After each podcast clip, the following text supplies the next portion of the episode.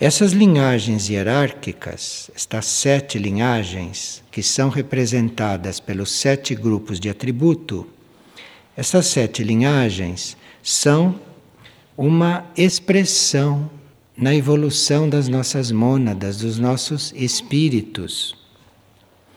Então, as nossas mônadas, os nossos espíritos, num determinado grau do nosso despertar, começamos a seguir estas linhagens, começamos a entrar nestas linhas de expressão.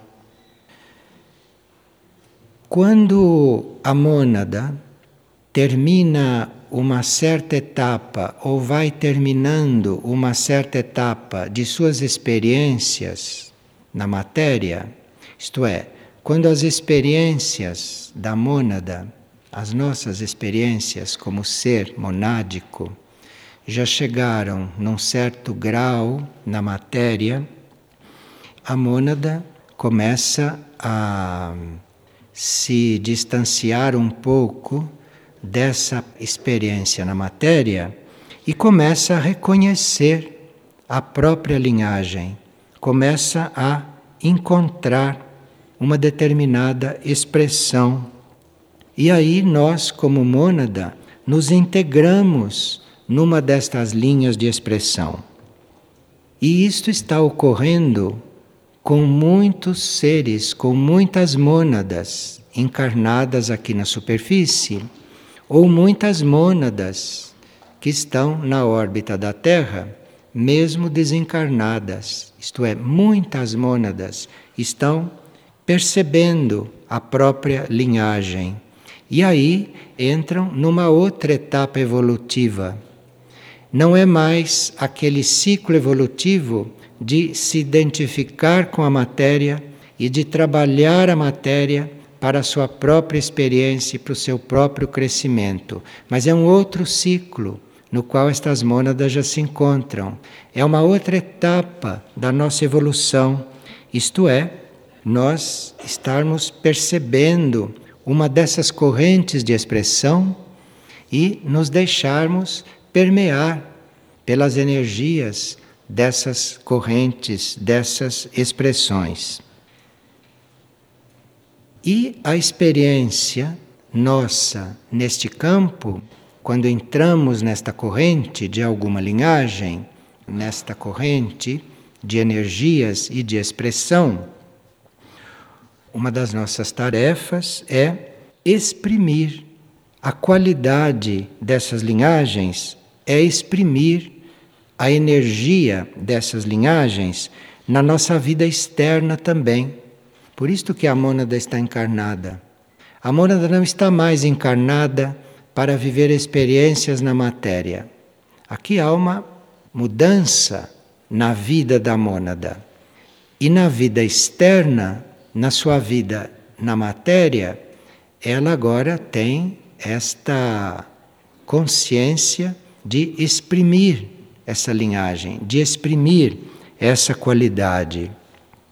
A qualidade de um espelho, qualidade de comunicação, ou a qualidade de sacerdote, a qualidade de contemplativo, a energia dos guerreiros, a qualidade dos curadores, dos instrutores ou dos governantes. A qualidade ou a energia dos contemplativos, dos curadores e dos sacerdotes, estas são mais conhecidas, porque já foram bastante difundidas, já foram muito expressas aqui na vida de superfície, aqui neste planeta, na vida externa. Então, essas linhagens, a sacerdotal, a da cura e a da contemplação, são linhagens com as quais nós já tivemos contato, ou através de seres que bem nitidamente manifestaram essas linhagens e todos tiveram já a notícia, o contato ou até a convivência com alguma mônada na linhagem da contemplação, da cura ou do sacerdócio. Mas agora, nesta época, a linhagem dos espelhos é a que está começando a se exprimir de uma forma mais nítida, mais clara aqui na superfície do planeta essas linhagens da contemplação, da cura dos sacerdotes, isso nos soa como coisa conhecida. Mas a linhagem dos espelhos não nos soa como coisa conhecida, porque isto é uma expressão que está sendo agora retomada neste âmbito das linhagens, aqui na superfície da Terra. Esta linhagem dos espelhos nas civilizações internas, nas civilizações intraterrenas, nos centros planetários, esta linhagem dos espelhos é muito ativa. Esses centros são espelhos, cada um de uma certa potência, mas na superfície da Terra, isto é uma linhagem e uma atividade que é muito essencial para esses tempos, mas é uma linhagem que está sendo reconhecida, que está se desenvolvendo em certos indivíduos, em certas mônadas. Então é por isso que no nosso trabalho surgiu um livro, História Escrita nos Espelhos, porque isto faz parte deste desconhecimento que nós temos a respeito desta linhagem aqui na superfície. Então, este livro foi publicado para nos ajudar a acompanhar esta expressão, a tomarmos os primeiros contatos com o desenvolvimento desta linhagem. Agora, outras duas linhagens são para nós menos ainda realizadas neste momento do que a dos espelhos, porque são linhagens que vão ter um desenvolvimento mais generalizado em ciclos futuros da Terra do planeta e desta humanidade, que é a linhagem dos governantes e a linhagem dos guerreiros. Então, estas duas linhagens são ainda muito pouco conhecidas no plano consciente, muito pouco manifestadas, muito pouco reveladas. Não é que tivessem estado sempre ausentes da consciência na superfície, isto não porque a linhagem dos governantes, por exemplo, já foi bastante ativa. Os primeiros faraós, aqueles seres extraterrestres que foram os primeiros faraós no Egito, aquilo era a linhagem dos governantes. Mas desde então, desde os tempos dos faraós, esta linhagem dos governantes ficou reduzida ao desenvolvimento, às atividades de certas mônadas que não a manifestavam aqui na superfície.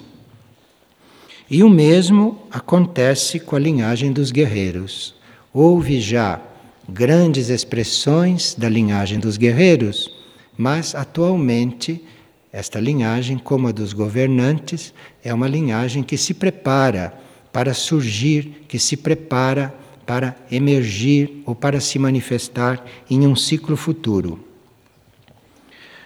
O que nós chamamos de governantes, que é uma linhagem que não se exprime agora, a não ser em certas mônadas que não estão manifestando isto como serviço, mas que estão eventualmente desenvolvendo isto em si próprias, no seu interior. O que nós chamamos de governantes são aquelas mônadas que quando alguma lei deve penetrar o mundo manifestado, as mônadas desta linhagem representam aquela lei. Então, a linhagem do governo não é ninguém governando. A linhagem do governo é uma mônada que está compenetrada de uma lei que deve se manifestar naquela época. E nenhuma lei consegue encarnar na superfície da Terra, nenhuma lei espiritual consegue se introduzir sem que os governantes, sem que as mônadas desta linhagem as encarnem e as tragam para cá na manifestação.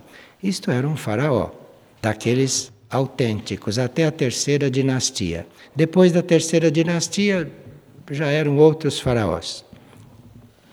E o que nós chamamos de guerreiros, que nós chamamos de mônadas guerreiras, são aquelas que se manifestam, são aquelas que encarnam ou que vêm exercer a sua força, o seu poder, quando na superfície da Terra deve acontecer a superação de um certo estado. Então, a humanidade, ou a consciência humana, ou uma civilização, pode estar num estado de indefinição, ou pode estar num estado de transição. Então, há necessidade ali de uma superação, há necessidade ali de uma mudança, de uma forte transmutação, ou de uma mudança radical. Aqui então vêm as mônadas guerreiras. Aqui então a linhagem dos guerreiros vão penetrando, vão entrando, vão se manifestando. Por isso é que estas duas linhagens estão mais projetadas para próximos ciclos, porque aí vai haver muitas novas leis que neste momento nós estamos tentando absorver, mas enquanto não vierem os governantes, é impossível isto realmente penetrar. Então, estas mônadas do governo, estas mônadas destas linhagens, virão em grande número no momento destas novas leis realmente entrarem em ação. As outras devem então se retirar completamente. E isto faz parte do trabalho desta linhagem. É este o trabalho que essas mônadas vêm fazer. E claro que acompanhada pelas mônadas guerreiras que vão então viabilizar esta transição. Aqui faltou citar a linhagem dos instrutores, dos sábios e dos profetas. Isto porque esta linhagem manifestou alguns aspectos no passado, porque é no passado que havia os profetas e no passado é que havia os sábios. Então, este aspecto do passado, isto faz parte desta linhagem dos instrutores, da devoção ardente. Mas existe um aspecto desta linhagem que não é nem os sábios e nem os profetas, mas são os instrutores, são aqueles que vêm para hum, treinar, que vêm para abrir caminho para o novo ensinamento, são aqueles que vêm começar a trazer a luz do novo conhecimento. Então, esse aspecto da linhagem, esse está mais ativo que o aspecto sabedoria e que o aspecto profecia. Nós estamos falando da linhagem ou das linhagens do ponto de vista da atual situação da superfície e do ponto de vista da humanidade encarnada neste momento. Mas nos planos internos, no plano monádico, todas essas linhagens podem estar até igualmente ativas. Porém, a atualização do seu trabalho, isto segue ciclos bem diferentes umas das outras. Então, nós temos nessas linhagens e, portanto, nesses atributos, verdadeiros símbolos de certas energias, núcleos de certas energias. E esses ritmos, estes sons, estes atributos, ou esta representação sonora da energia destas linhagens, isto tanto representa para nós os modelos daquilo que deve ser manifestado, como também representa a qualidade da energia, que isto deve manifestar. Porque as linhagens, que são esses modelos, trabalham muito coligadas, trabalham em conjunto, trabalham indissoluvelmente ligadas com os raios. Então, os raios representam esta qualidade. Então, quando nós vamos ficando conscientes de uma linhagem, ou vamos entrando na expressão de uma linhagem, como mônadas, nós vamos também apresentar, manifestar certas energias de raios que trabalham junto com aquelas linhagens. É muito remoto que troque o raio de uma mônada. Mas se uma mônada vai experimentar outra linhagem, pode haver uma troca de raios na mônada. Mas aí é por causa da nova etapa desta mônada. E isto produz, aqui no plano consciente, ou produz no nível da alma, muitas transformações e abre possibilidades para nós para muitas transmutações transmutações nas nossas energias, principalmente. Como os tempos estão se acelerando e nós já estamos tomando consciência de um tempo mais rápido, porque o relógio é o mesmo, o movimento do relógio é o mesmo, o movimento de rotação também é, muda um pouquinho, mas não dá para perceber. Mas nós e o tempo não estamos na mesma situação. Nós já estamos em um tempo mais acelerado, que não é o tempo dos relógios. Nós estamos vivendo as coisas em um tempo mais acelerado. A movimentação na nossa consciência, a evolução da nossa consciência, isso está entrando num outro ritmo. E isto é a fusão destas linhagens, a síntese que está acontecendo destas linhagens em cada ser. Então, em cada mônada, começam a surgir contatos, experiências, começa a surgir na mônada a vocação para as outras linhagens.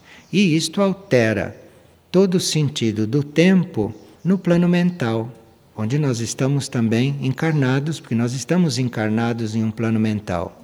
Então, no nível da mônada, ela está entrando em contato com outras linhagens, está começando a sintetizar as linhagens nela, isso produz um ritmo, isto produz um progresso, uma aceleração que na nossa mente reflete num outro tempo. Então, aqui na mente, nós podemos, em poucos minutos, viver e dar passos que em épocas passadas se levava anos. Nós, em uma vida, podemos fazer transformações que antes, no tempo antigo, levava-se vidas para dar aqueles passos que hoje, numa encarnação, se pode dar. Então, esta aceleração do tempo, eu falo de tempo, mas quero dizer da evolução, do progresso, do desenvolvimento do ser. Então, isto que hoje é tão acelerado, isto se deve porque nós, em nível monádico, já estamos sintonizando com diferentes linhagens. E elas têm seus ritmos, ela tem seus raios. E como isso tudo está fora do tempo material, isto influi no nosso tempo material.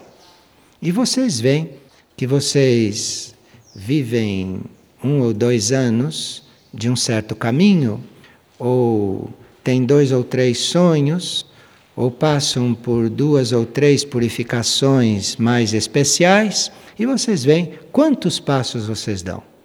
Vocês hoje têm provas que não levam vocês só à purificação ou à depressão ou à, à conscientização num ritmo num ritmo anterior dos tempos passados quando as linhagens estavam ou mais distantes ou não tão reunidas. se espelhando uma na outra. Hoje nós passamos por uma prova e, se passamos bem por aquela prova, nós saímos daquela prova completamente transformados, num ritmo, numa forma como há muitos milênios não se conseguia e não se expressava. Então, os ritmos mudaram, a coisa mudou. Veja aqui. Uma pessoa escutou pela primeira vez, ela nunca tinha ouvido falar nesses grupos de atributos, mas ela escutou isso pela primeira vez e alguém a pegou pela mão e a colocou dentro de um determinado grupo desses. Veja como é rápido. Ela nem sabia o que era. Ela ouviu falar, alguém pegou e colocou ela lá dentro. Rápido, hein? Depois de 20 dias, ela começou a perceber dentro dela vários atributos desse grupo aonde ela tinha sido introduzida. Ela começou a perceber esta energia. E hoje, depois da reunião nesse grupo, ela ficou com a impressão sensação mesmo. Ela usa a palavra sensação, quer dizer, isto chegou até o astral dela. Ela ficou com a sensação que ela encontrou uma condução dentro dela, que ela encontrou uma energia regente dentro dela. Ela saiu desta reunião de hoje se sentindo guiada. Mas é uma impressão que ela teve. Então veja como as coisas são rápidas, como parece que precisa fazer uma longa série de experiências, mas as coisas hoje estão realmente num outro ritmo. E se uma pessoa por um momento sente uma condução interior dentro dela, mesmo que essa impressão vá se dissolvendo horas depois, mas ela nunca mais se esquece disto. Isto vai ficar sempre presente nela. E cada vez que ela se lembrar desses momentos que ela viveu, de estar tão seguramente sendo conduzida por dentro, como foi conduzida, que ela nem sabia de que se tratava, então isto a vai capacitar a realmente se entregar mais para esta condução interna. Ela vai ser levada a atender mais a esses impulsos internos que a estão conduzindo. Então, esta pessoa pode realmente ir muito depressa, pode realmente acontecer com ela muitos passos em muito pouco tempo deste material. E para terminar esta conversa de hoje, nós queríamos lembrar o pensamento do dia, que está no boletim de sinais, e que diz isto ocultamente, que diz isto nas entrelinhas, isto é, que nós todos chegaremos a sintetizar as sete linhagens. O pensamento diz: a verdade é conhecida apenas quando tudo é visto. Enfim, quando a sua mônada passou pelas sete linhagens, tudo são as sete linhagens. Quando ela sintetizou as sete linhagens, aí então você chegará numa certa verdade. Enfim, para você ter um maior conhecimento da verdade, você precisa ver tudo. Ver tudo quer dizer a sua mônada ter conhecido a energia de todas as linhagens. Tudo isto, a energia faz convergir para nos dar uma confirmação de quanto somos guiados e de como nada mais na nossa vida é para ser considerado gratuito. Como tudo na nossa vida está guiado, como tudo está dentro de um destino. E esse destino é esta experiência que a mônada está fazendo dentro destas energias, dentro dessas expressões cósmicas e dentro do que está tudo já determinado determinado como direção evolutiva. Ontem a pessoa ouvindo tantas coisas a respeito das diferentes linhagens e tudo, pergunta qual é o trabalho de um grupo de espelhos aqui no plano físico. Porque foi dito que Figueira, nos planos internos, faz formação de espelhos. E nós sabemos também que essa formação que se dá nos planos internos, que acontece nos planos internos, a uma certa altura pode se manifestar em um grupo, num plano físico. E esses grupos que se manifestam no plano físico estão em diferentes etapas em relação ao que está acontecendo com ele nos planos internos, está claro? Assim? Então não se pode dizer exatamente qual é o trabalho de um grupo de espelhos. É impossível se dizer com precisão, se afirmar o que um grupo de espelhos no plano externo faz e vale. Porque isto é realidade no outro plano, principalmente. Isto tudo acontece na fé isto tudo acontece na humildade, isto tudo acontece no silêncio. E no silêncio por vários motivos.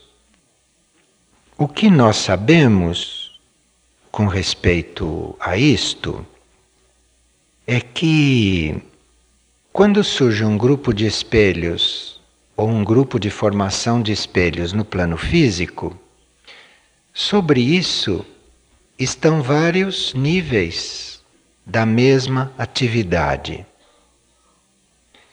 Então, segundo o nosso conhecimento, começando de cima para baixo, e não pelos grupos aqui, porque os grupos aqui são reflexos mais ou menos nítidos de tudo que se passa nos outros planos. Mas começando do alto, nós teríamos aquilo que chamaríamos de espelhos maiores. E esses espelhos maiores são entidades que não são mais indivíduos e que neste cosmos que nós conhecemos são entidades reunidas por uma entidade maior que na nossa compreensão poderia ser identificada com Taikuma, que é um, um som mântrico. E esses espelhos maiores, eles têm conexões infinitas. Não podemos colocar limites para as conexões através desses espelhos através dessas comunicações. E esses espelhos maiores, eles trazem o que tem que trazer até o nível astral cósmico, entram pelo nível divino. Se o, o nível monádico terrestre está receptivo, então esses espelhos maiores refletem até o plano monádico. Aqui tem que haver os espelhos planetários, que são outro grau nesta hierarquia, neste trabalho, que recebem desse nível chamemos de monádico ou divino, que os espelhos maiores deixaram, esses espelhos planetários colhem isto aí e transmitem até o nível intuitivo planetário. Então aqui são faixas de trabalho, de tarefa. Então, esses espelhos planetários transmitem isto do plano aonde o espelho maior deixou e traz até o nível intuitivo. É aqui que começa a faixa dos grupos de espelho na superfície. É uma faixa que vai do nível intuitivo até o nível em que a consciência daqueles seres está mais estabilizada. E no nível intuitivo, esses grupos de espelho captam, absorvem e acolhem aquilo. Para aquilo que ele nasceu. Ele nasceu para isso. Agora, ele se deixa permear por aquela energia. Ele acolhe completamente aquela energia e, claro, que ele assiste, ele vê, ele percebe o trabalho que está sendo feito nele por aquela energia. Porque para colher, numa certa proporção, energia tão sublime, que foi enviada por grandes entidades, passou pelos espelhos planetários, passou pelos centros planetários, até chegar neste mundo intuitivo. Então, isto é uma energia sublime, isto é uma energia, isto é uma energia sagrada, depurada. Olhe, todas essas palavras são uma ofensa para esta energia, mas são as palavras que a gente dispõe. Então, isto, quanto mais descer, tanto melhor para os planos em que isto penetrar, em que isto chegar. Então, um ser espelho no plano físico, ele está no plano físico para isto, para ser veículo disto. Ele está no plano físico para estar aqui com esta energia sublime, alojando esta energia sublime, unido com esta energia sublime. Vê como os seres espelhos são muito ocupados, né? Porque estão para isso. E claro que devem estar muito devotos desta energia sublime. Senão continuam sendo eles mesmos e de repente mascarados aí de alguma coisa que veio do alto. Espelho tem que ser um ser divino aqui. Tem que ser um ser sublime aqui. Isto é o que ele veio fazer. Agora, daí por diante, aí já depende do plano. Dizer, deve acontecer isto, deve acontecer aquilo. Porque até aqui ninguém conhece o ser espelho. Ninguém precisa saber que ele é espelho. Nem deve mesmo estar muito exposto, porque senão tudo isto fica meio comprometido. Agora, para isto ter um desenvolvimento aqui na Terra, isto é, para isto que acontece, isto que acontece normalmente em um ser espelho autêntico, verdadeiro, lá no interior dele, lá na sua essência. Para ir além disto, aqui na Terra, há necessidade da colaboração de alguma entidade. Senão, não pode acontecer dentro de uma faixa de segurança. Isto é, porque enquanto isto tudo é interno, enquanto isto tudo é oculto, enquanto isto tudo é desconhecido, enquanto isto tudo é silencioso, isso está resguardado e isso está em, na linha desta sublimidade toda, e aqui não se corre perigo nenhum. Mas quando esses grupos de espelho começam a ter tarefas aqui, além disto que foi descrito, se começa a ter alguma coisa a mais que manifestar e que fazer, aí tem que ter a colaboração de uma entidade. Porque para nós podermos mesclar energia sublime com ritmos em planos comprometidos com as forças involutivas, aqui nós precisamos da colaboração de uma entidade, porque esta entidade vai suportar qualquer contaminação que haja por parte dos planos aonde a energia sublime está sendo introduzida. Então o ser espelho em si, ele não pode fazer isto. Porque o ser espelho em si não tem ação nesse sentido. O ser espelho ele é sublime. Agora, para isto começar a aparecer, para isto começar a se introduzir até na consciência de outras pessoas, na consciência terrestre, enfim, aí precisa de uma entidade que se responsabilize pela manutenção desta integridade, desta energia sublime, porque com energia sublime não se brinca, não se faz trabalho energético com energia sublime.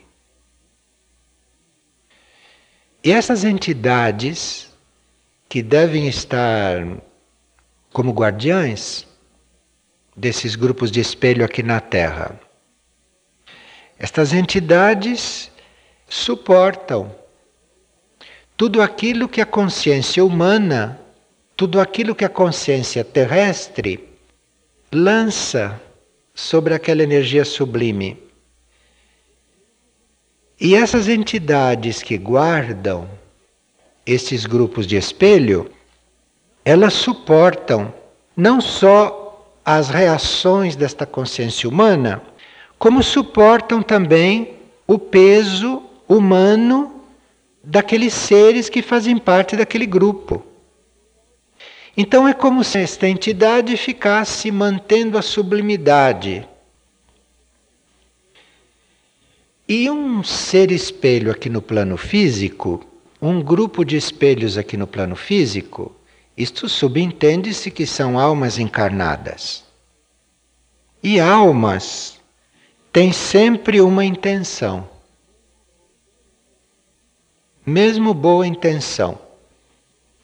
E a entidade que é zeladora daquele grupo tem que arcar com a responsabilidade desta intenção. Porque de onde isto partiu não tem intenção nenhuma. Isto é puro. A palavra sublime é uma palavra tosca para expressar o que é isto. Então, esta entidade tem que arcar com a responsabilidade das intenções dos grupos de espelho, que por estarem na Terra ainda não sabem que não devem ter intenção nenhuma. Isto tudo começa a acontecer assim fluidamente, isto tudo começa a se implantar à medida que um, um esquema completo de várias linhagens, isso dentro de um plano evolutivo começa a funcionar. Então, um grupo de espelhos nunca é uma coisa isolada, separada. Um grupo de espelhos nunca sabe de que direção vem vindo a ajuda para ele. E ele também não deve saber muito, quanto menos souber melhor, o que é que ele está ajudando. Isto tem que se manter num nível de total pureza. Então, quando se diz a um grupo de espelhos aqui, um ser espelho aqui, olha, cuidado com a lei do silêncio. Lei do silêncio quer dizer silêncio de pensamento até sobre você. Quanto mais julgar os outros, quanto mais entrar no mérito do que você está vendo ali. Quer dizer, um ser espelho tem que ser um, uma taikuma aqui. Sem poder, né? Não pode, mas tem que ser.